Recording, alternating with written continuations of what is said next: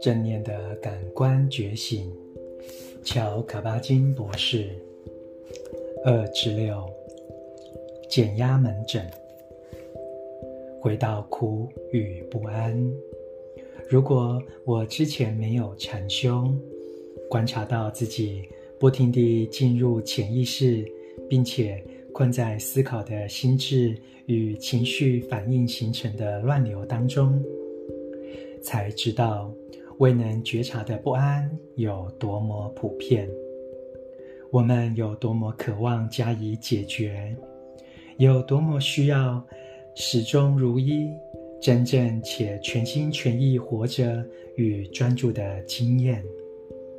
我们又多么渴求心灵的平静，迫切地想从无尽的身心痛苦中解脱。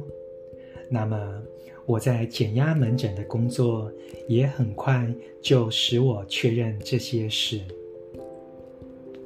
参与计划前，我会跟参与者晤谈，上述这些事与苦的其他面向会在晤谈中出现。一开始，我会问：“你为什么会来减压门诊呢？”然后就不说话。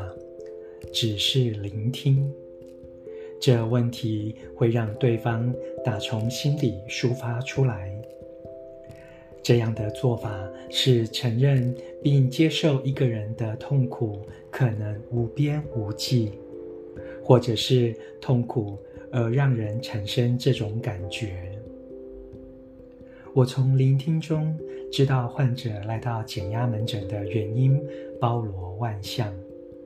说到底，只有一个原因：再度完整，再度找到他们曾有过的火花，或者感觉自己从未有、从未拥有，但永远想要的感觉。他们来是想学习如何放松、释放压力、减轻身体的痛，或者学习跟他和平共处。以及如何获得内心的平静与幸福感。他们来是因为想掌控自己的生命，摆脱止痛药或抗焦虑药物，而且不要像他们经常说的如此紧张烦躁。他们来是因为有心脏病、癌症及慢性疼痛。还有对他们的生命与追求梦想途中造成不顺遂的其他健康问题，他们来往往是因为出于绝望，最终愿意为了自己做一些事。这些事无法假手他人，包括他们的医师，也就是说，他们要主宰自己的生命，做自己能做的事。以弥补传统对抗疗法所做的，希望变得更坚强、更健康，也更有智慧，不管是内在或外在。他们来是因为在生活或身体上，或两者都不再行得通，而且知道药物的效果有限，且已经到了尽头。他们来是因为医师明白他们要面对生活的压力与痛苦，于是转诊到我们这里。他们来是因为我们的诊所就在医院里，因此即使正念与减压、禅修、瑜伽及所有他们受邀去做的内在工作，大多是在静默中进行。也可以视为主流医疗不可或缺的一部分，因此是可以接受的问题处理方法。或许最重要的是，他们来了并待了下来，因为我们会设法在房间里营造一种深刻且善意的倾听氛围，让参与者立即感受到亲切、同理。尊重与接纳，很遗憾的是，这种感觉是在忙碌的医学中心相当少有的，因为我们给每个人相当充分的时间来回应这个问题：你为什么来这里？多数人都愿意，甚至乐于开诚布公地，甚至带着沉痛，诉说他们的不舒服与不安。怅然若失，不知所措，受伤或匮乏感，远超过列为转诊诊断与原因的癌症、痛症或心脏问题。他们的故事往往揭露内心强烈的痛苦，伴随着童年期不被看见或未受尊重，而成年后感觉不到自己的美善或价值。他们谈到身体的痛苦时，令人动容。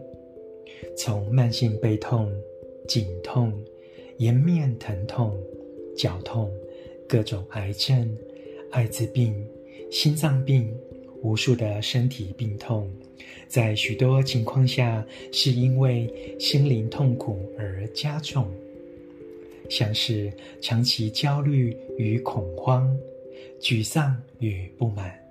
悲伤、困惑、神经衰弱、长期易怒与紧张，以及有时候让人极度难受的情绪状况。